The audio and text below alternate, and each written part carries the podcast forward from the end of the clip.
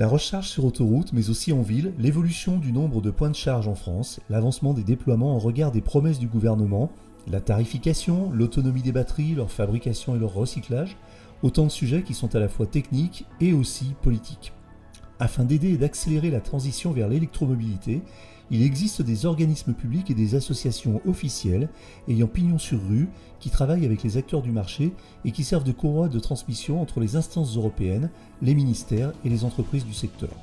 Leur rôle est également de représenter l'ensemble de l'écosystème de l'électromobilité dans les domaines industriels, commercial, institutionnel ou associatif.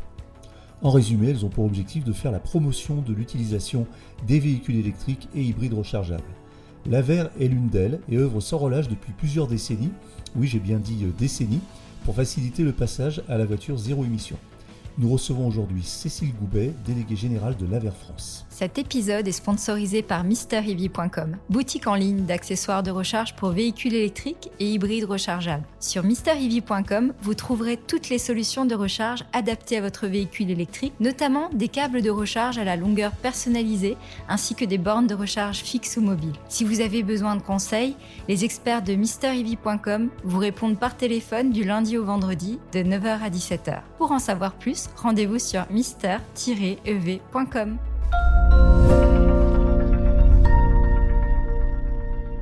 Bonjour Cécile Goubet. Bonjour. Je suis très heureux de vous accueillir dans cet épisode du podcast Automobile Propre. Je rappelle que vous êtes délégué général de l'AVER, un organisme qui a pour objet de promouvoir le développement de la mobilité électrique. Pouvez-vous nous présenter euh, l'AVER plus en détail? Oui, bien sûr. Donc euh, l'AVER France, c'est l'association, c'est une association professionnelle qui a effectivement pour objectif euh, de lever les freins au déploiement de la mobilité électrique en France. Donc pour ceci, nous, avons euh, un rôle de, fédération, de représentation, de défense de la mobilité électrique et également un rôle de promotion et d'information sur la mobilité électrique. Euh, on a un statut un petit peu particulier dans le sens où on, représente un écosystème, pas seulement un secteur euh, inclus dans la mobilité électrique. On représente tous les secteurs euh, qui ont des choses à faire dans la mobilité électrique. Donc ça va des constructeurs automobiles en passant par les énergéticiens, les équipementiers, les collectivités, les territoires les opérateurs de recharge, euh, la partie batterie aussi, et sur euh, euh, bah, tous les types de mobilité, donc véhicules particuliers, véhicules utilitaires, bus, camions, bateaux, de plus en plus, deux et trois roues électriques. Et au niveau énergie, on regarde tout ce qui est véhicules électriques, recharge batterie et également hydrogène. On y reviendra plus en détail. C'est combien de collaborateurs, la VR alors quand je suis arrivée à la Verre, on était quatre et aujourd'hui on a dépassé les 20. Vous faites presque, d'accord, presque partie des, membres, enfin des membres fondateurs, pas vraiment parce qu'on y viendra après. La, la a été créée, ça date pas exactement d'hier.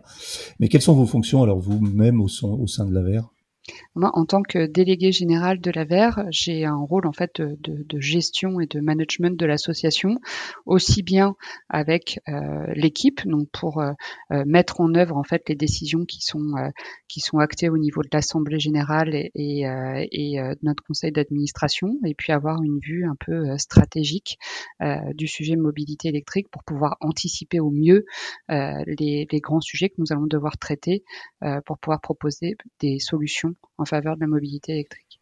Alors l'AVER, c'est un acronyme, je suppose. Ça veut dire quoi exactement? Alors l'acronyme de l'AVER est pas forcément hyper simple euh, à comprendre au départ, et puis une fois qu'on le sait, ça va beaucoup mieux. Euh, donc c'est euh, l'association du véhicule électrique routier européen. Voilà. Euh, et donc c'est pour ça qu'il y a également une AVER Europe, euh, dont l'acronyme veut dire la même chose.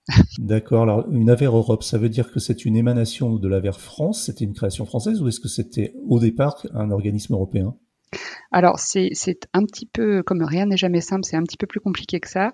Euh, en fait, les, les, différentes avers que vous allez trouver dans, dans, de nombreux États membres euh, sont une, ont été créées sous impulsion de la Commission européenne en 1978, mais sont euh, indépendantes et autonomes les unes des autres.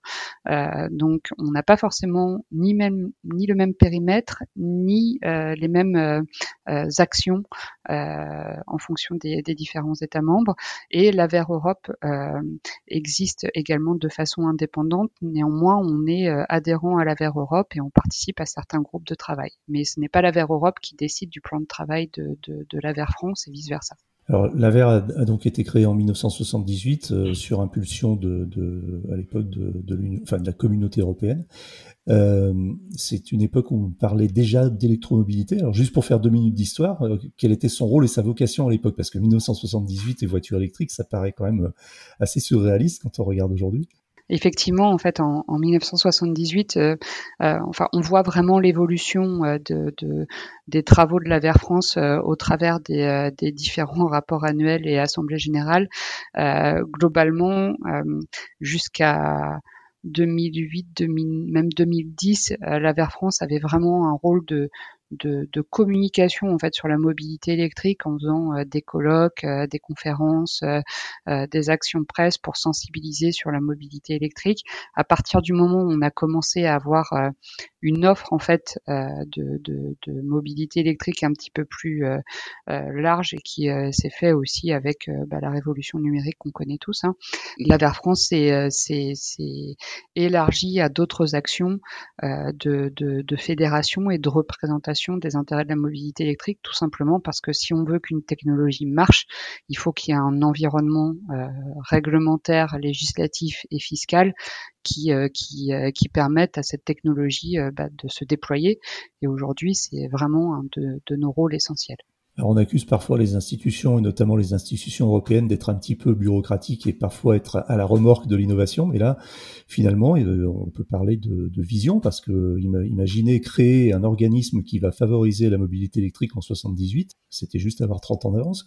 Globalement, on a toujours euh, une, un décalage entre les, euh, les initiatives qui sont portées pour, pour communiquer ou promouvoir sur certains sujets, hein, euh, que ce soit mobilité électrique ou, euh, au sens plus large climat.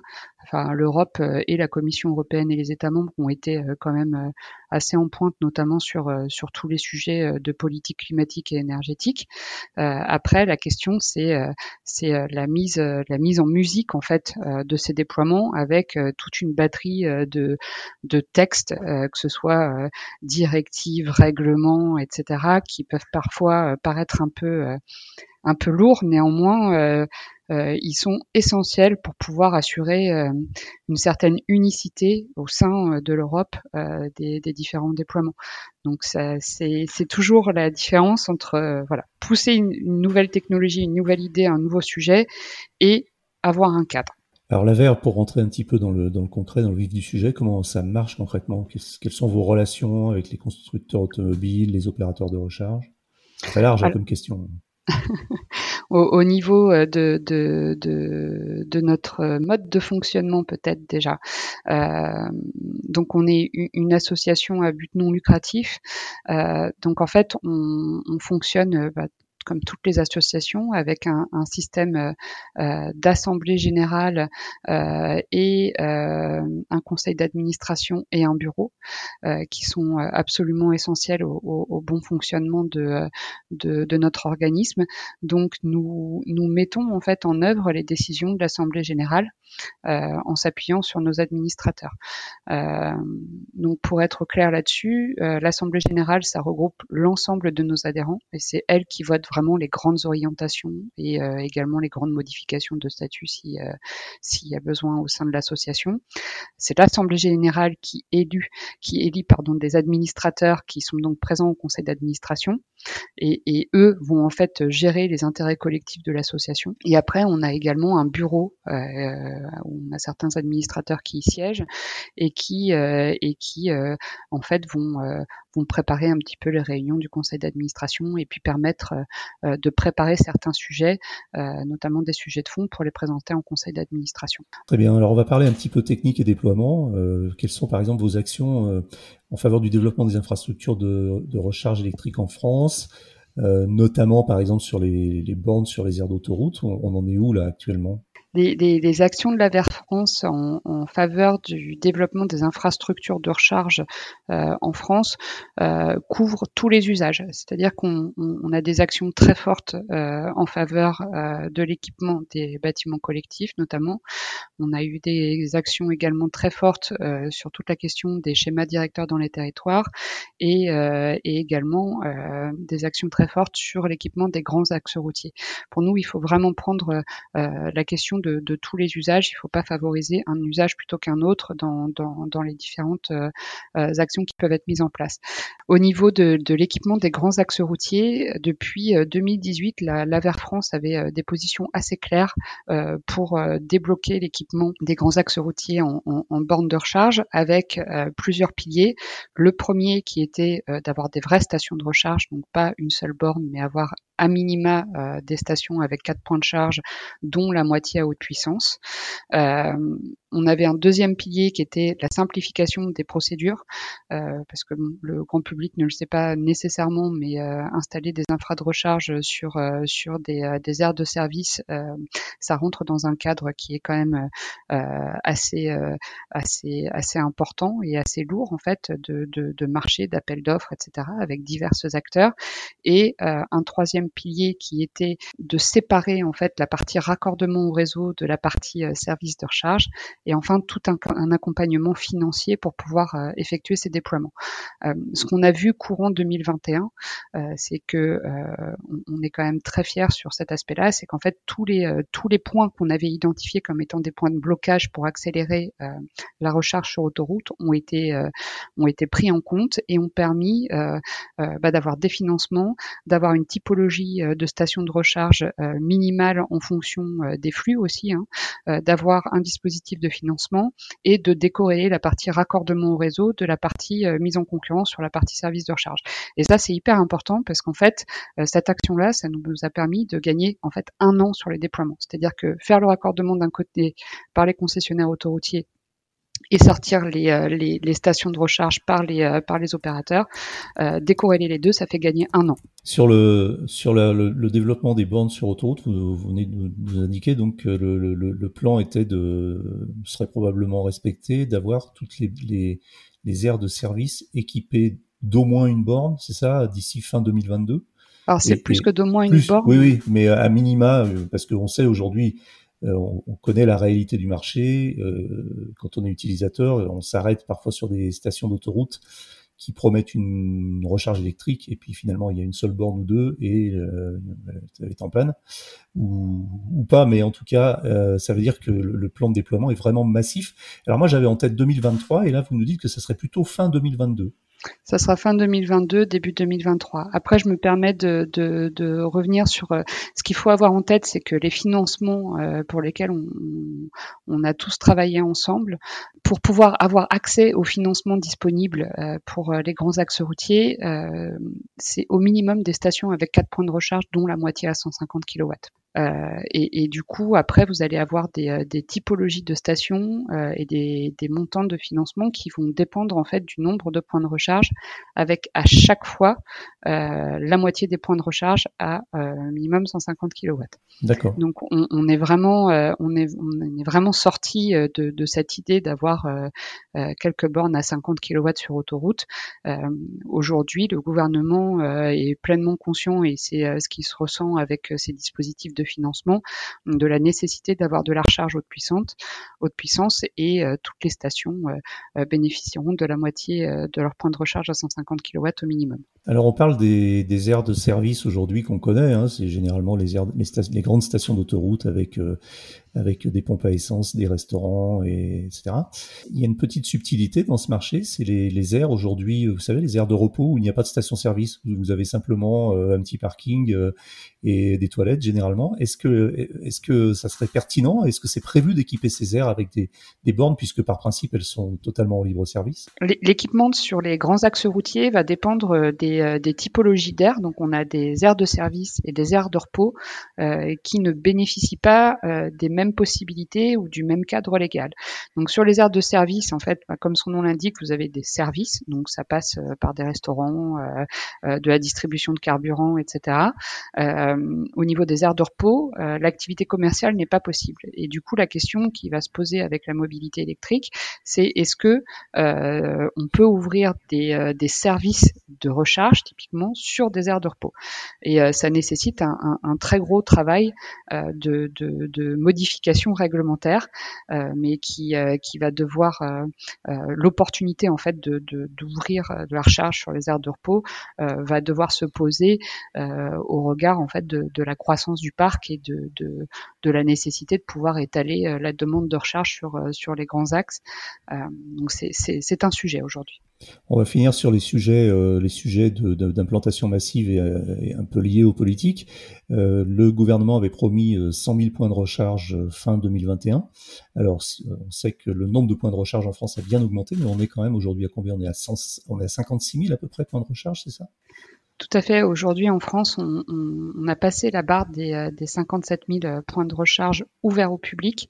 Je, précise bien ouverts au public, puisqu'en fait, euh, au regard des estimations, ce qu'il faut noter, c'est que c'est presque 58 000 points de recharge. En fait, ça, ne représente que 6% des points de recharge disponibles quand vous regardez les estimations de ce qu'on peut avoir à domicile ou au travail.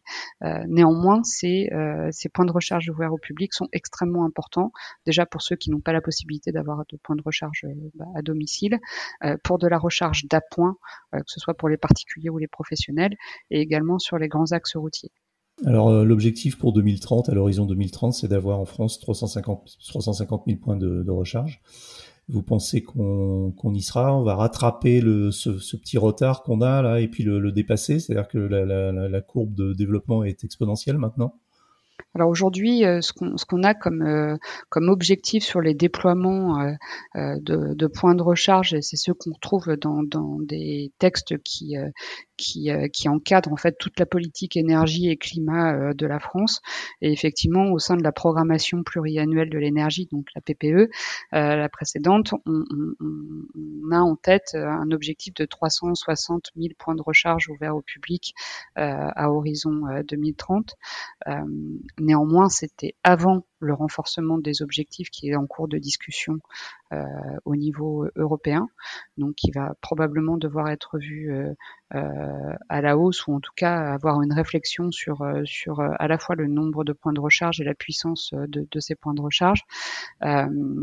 donc de toute façon, en fait, la question de est-ce qu'il en faut 360 ou 460 euh, euh, se, se, pose pas vraiment en ce sens, dans la mesure où de toute façon, on sait à peu près qu'entre 2020 et 2030, on va avoir une multiplication par plus de 10 des besoins en infrastructure de recharge.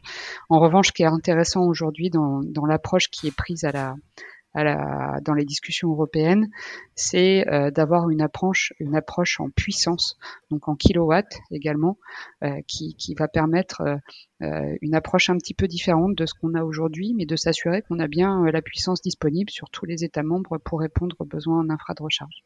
Alors, on va passer à une question un peu sensible parce qu'on a l'impression que c'est un petit peu l'oublié de la recharge électrique. Et vous me voyez venir, c'est la recharge en ville. Euh, Aujourd'hui, c'est très compliqué quand on roule avec une voiture électrique et qu'on réside en ville, euh, dans, dans de l'habitat collectif, euh, sans forcément de parking, notamment de l'habitat ancien, euh, de recharger sa voiture. C'est très compliqué, c'est difficile. Et on a l'impression aujourd'hui que toutes les priorités, toutes les politiques, euh, même publiques, mises en place, concernent vraiment la recharge sur les trajets, les longs trajets, donc routières, autoroutières, etc. Et est-ce que vous intervenez aussi dans cette, euh, dans cette problématique de la recharge en ville? Nous, on avait une vraie difficulté avec la notion euh, unique de droit à la prise, alors que ce qu'on constate en fait dans les bâtiments collectifs, euh, notamment les, les, les, bâtiments existants, c'est qu'on peut faire avec un droit à la prise individuelle une fois, deux fois, trois fois. Ça pose pas trop de problèmes dans la majorité des bâtiments. Vous avez encore un peu de réserve de puissance, ça marche. Le souci, c'est dès que vous allez arriver à la troisième ou à la quatrième demande où il n'y a plus de réserve de puissance. Et là, en fait, ça implique des, travaux euh, très conséquents. Donc on a un vrai problème de, de débit et d'infrastructure là. Voilà. Et du coup, en fait, c'est euh, c'est pour ça que euh, depuis, euh, bah, pareil, je pense qu'on a on a commencé à aborder ce sujet-là courant 2018. On a beaucoup poussé à la fois en termes de réglementation, législation et en termes de dispositifs de financement pour voir émerger le concept d'infrastructure collective, qui en fait, pour pour éviter d'avoir un terme un peu barbare, c'est juste l'équipement électrique du parking. Donc, c'est-à-dire que on pousse beaucoup pour que euh, les copropriétés, les bâtiments collectifs, quand ils se saisissent du sujet euh, de l'infra de recharge, réfléchissent infra collective, donc équipement électrique du parking, ce qui permet euh, bah, en fait de pouvoir derrière euh, avoir euh, des demandes individuelles qui sont traitées beaucoup plus rapidement et d'avoir sa borne installée en deux trois semaines max. Donc nous c'est vraiment quelque chose qu'on a beaucoup poussé. en fait c'est un, concept déjà qu'on a mis en place dans le cadre du programme Advenir, qui est un programme de financement de points de recharge bah, dont on est à l'origine et qu'on pilote depuis 2016. Donc il y a un dispositif de financement pour les infra collectives en plus des points individuels en copropriété. Et en parallèle, euh, on a vu dans la loi euh, climat et résilience euh, de cette année la notion d'infrastructure collective qui a été qui a été inscrite dans le texte, donc qui existe aujourd'hui avec des possibilités de financement qui qui peu importe si vous choisissez de passer par un opérateur privé ou par une extension du réseau public de distribution, d'avoir un système où vous avez zéro euro de reste à charge pour la ce qui devrait aussi euh, permettre de, fortement faciliter euh, les, installations en copropriété. Et on a également beaucoup travaillé avec euh, la Banque des Territoires sur le dispositif Logivolt aussi, qui permet bah, d'avoir un, moyen d'action très très fort, quelle que soit en fait la copropriété, la copropriété et sa taille. Et pour nous, c'est vraiment essentiel. Donc ça, c'est pour la partie bâtiment collectif. Et puis il y a un autre aspect qui est très important et, euh, et on communique beaucoup dessus euh, dans, dans, nos discussions, notamment avec les territoires, c'est qu'aujourd'hui les territoires euh, sont engagés dans des démarches de schéma directeur, donc d'avoir des approches beaucoup plus stratégiques en fait de déploiement des points de recharge, donc toujours avec l'optique la bonne borne au bon endroit pour le bon usage à la bonne puissance. Et ça veut aussi dire d'avoir une réflexion quand on a euh, des zones résidentielles euh, euh, avec beaucoup de bâtiments collectifs où il n'y a pas beaucoup de parking, de penser à la charge lente pour les gens qui ne peuvent pas avoir de borne de recharge chez, eux. Et, est-ce que vous pensez que on pourrait envisager aussi d'avoir des, des, des, vraies stations de recharge en ville comme on a aujourd'hui le long des routes ou le long des autoroutes, par exemple, pour ne pas les nommer, Ionity ou Fastned ou même Tesla. Euh, est-ce qu'on pourrait envisager d'avoir ça en ville pour répondre à ce, besoin justement, c'est-à-dire de la charge lente mais aussi de la charge rapide, parce qu'il peut arriver que euh, séjourne dans une ville et qu'on n'ait pas vraiment de solution pour se charger. Je sais que Tesla avait, commencé à indiquer il y a quelques années qu'ils allaient équiper certaines grandes villes américaines des centres de, des centres-villes de, stations Tesla. Est-ce que vous pensez qu'aujourd'hui le marché serait mûr ou il y aurait de la place pour une sorte de, de Unity de la recharge urbaine par exemple, un, hyper spécialiste qui ne ferait des déploiements qu'en milieu urbain? Ce qu'on voit aujourd'hui sur euh, les déploiements euh, de ce qu'on appelle, euh, nous, hub et stations de recharge, nous, on a initié cette démarche-là avec, avec un mécanisme de financement dans le cadre du programme à devenir, avec une cible spécifique hub et stations de recharge, hors grands axes routiers, donc qui ciblait clairement bah, tout ce qui est, on va dire, zone périurbaine, zone commerciale, etc. Et globalement, on voit quand même une appétence aujourd'hui pour pour des déploiements de ce type-là. Alors après, je sais que je vis en région parisienne, donc euh, donc euh, c'est vrai qu'on est on est plutôt bien loti euh, là-dessus, mais ce qu'on voit aujourd'hui, c'est qu'on a quand même de plus en plus de d'aires de, service, notamment autour du périphérique ou dans des zones commerciales qui qui, qui s'équipent en fait de, de, vraies stations de recharge avec de la haute puissance et qui permettent de répondre à, à cette demande-là. Et, et c'est une demande qui est absolument essentielle puisque euh, derrière il faut être en capacité euh, de pouvoir euh, de pouvoir répondre à des à des à des demandes d'appoint, que ce soit pour des artisans, des professionnels ou même des particuliers qui ont besoin de, de faire le plein rapidement pour pouvoir poursuivre la route.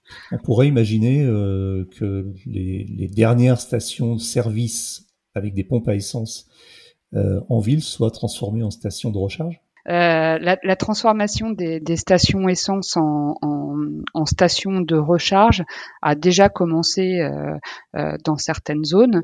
Euh, donc, la plus emblématique à ce stade qu'on a pu voir, c'est la transformation de la station de la Défense en, en 100% électrique. ce qu'on voit quand même globalement, ce sont aussi des usages mixtes, c'est-à-dire qu'on a encore on a, on a des, stations euh, services en fait qui distribuent euh, bah, plusieurs types de carburants, donc de l'essence, euh, euh du diesel et de l'électricité. Et à terme, on aura aussi cette question sur sur la distribution d'hydrogène. Donc en fait, on est vraiment sur une mutation très, profonde des infrastructures de, de carburant et qui est traitée notamment dans le cadre d'un texte européen pour revenir dessus et, euh, euh, qui, est, essentiel puisque si on veut que le parc euh, se transforme complètement et parte vers des, véhicules en fait zéro émission aujourd'hui zéro émission à l'échappement c'est c'est batterie hydrogène donc il faut que les, les infrastructures de carburant mutent en conséquence. Alors on va finir justement avec, avec un sujet un petit peu polémique euh, c'est celui des anti-VE, je les appelle comme ça, les, les, les, les anti-véhicules électriques, euh, qui avancent souvent des arguments, euh, et souvent les mêmes arguments d'ailleurs, pour exprimer leur opposition au VE, aux, véhicules électriques. Donc la question des terres rares, la question des méthodes d'extraction, les besoins en énergie dépassant soi-disant la capacité de production, on l'entend beaucoup ça aussi. Euh, on entend beaucoup euh, une espèce de, voilà de doxa populaire qui consiste à dire euh, oh là là mais si tout le monde a une voiture électrique il va falloir construire 30 centrales nucléaires en plus les questions d'autonomie, les questions de pollution, parce que beaucoup d'anti nous, nous, disent aussi que les voitures électriques sont aussi polluantes que les voitures thermiques, ce qui me fait dresser les cheveux sur la tête à chaque fois.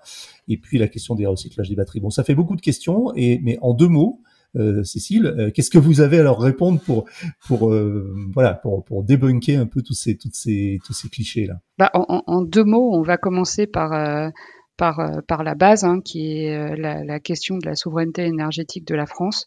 Euh, Aujourd'hui, euh, euh, même si la souveraineté énergétique de la France est quand même pas mal améliorée depuis euh, depuis 1990, euh, ce qu'on voit, c'est que le secteur des transports, ça occupe le premier poste de consommation énergétique finale en France. C'est 32% des consommations et ça repose à plus de 90% sur des produits pétroliers raffinés. Donc, quand on voit la facture que ça représente au global cette cette cette consommation énergétique, la question se pose même pas. il est évident que la mutation du parc transport vers euh, vers de l'électrique, que ce soit batterie ou euh, pile à combustible, euh, est de toute façon bénéfique, ne serait-ce que pour notre indépendance énergétique. après, on, on, a beaucoup de questions sur sur sur les ACV, donc les analyses de cycle de vie. toutes les études qui sont disponibles aujourd'hui montrent quand même que le véhicule électrique réduit l'empreinte carbone globale sur tout son cycle de vie par plus de 70% par, par, rapport à un véhicule thermique. Donc en fait, la question se pose même pas. Euh, une autre partie également quand on compare euh, véhicule électrique et véhicule thermique, c'est qu'on oublie souvent, mais euh, on importe du pétrole, du gaz ou tout ce qu'on veut, mais une fois que c'est brûlé, c'est brûlé, ça ne se recycle pas. L'intérêt d'une batterie, c'est qu'on peut en recycler de très nombreux composants et qu'aujourd'hui, on a quand même des acteurs euh, du recyclage en France et en Europe qui sont vraiment à la pointe, avec euh, des, euh, des, des ambitions de niveau de recyclage extrêmement élevés qui sont euh, parfois bien au-dessus de, de, de, de, ce qui peut être même prévu euh, dans le cadre de la révision de la, de la, directive batterie. Et ça, ça permet aussi de se faire des stocks de matières premières euh, qui sont importants. donc, on a vraiment aujourd'hui, en fait, quel que soit le, le, le, l'argument levé contre le véhicule électrique, en fait, souvent, on se rend compte que bah, ces arguments sont faux. C'est comme le fait de construire des centrales nucléaires pour alimenter la moitié du parc. Euh, nous, on a travaillé avec les, les, les principaux concernés, hein, qui sont euh, le réseau de transport d'électricité et puis, et puis Enedis aussi, et leurs études globalement disent toutes la même chose. Quoi. C'est que euh, au regard de l'augmentation de toute façon des, des, des, des de, de la production nécessaire et notamment avec l'augmentation de la production renouvelable, en fait, il n'y aura pas besoin de demander de la production complémentaire du fait du véhicule électrique. C'est euh, enfin voilà, la moitié du parc de véhicules électriques, c'est 10% de la consommation française à horizon 2035. Il n'y a aucun problème pour que ce soit absorbé.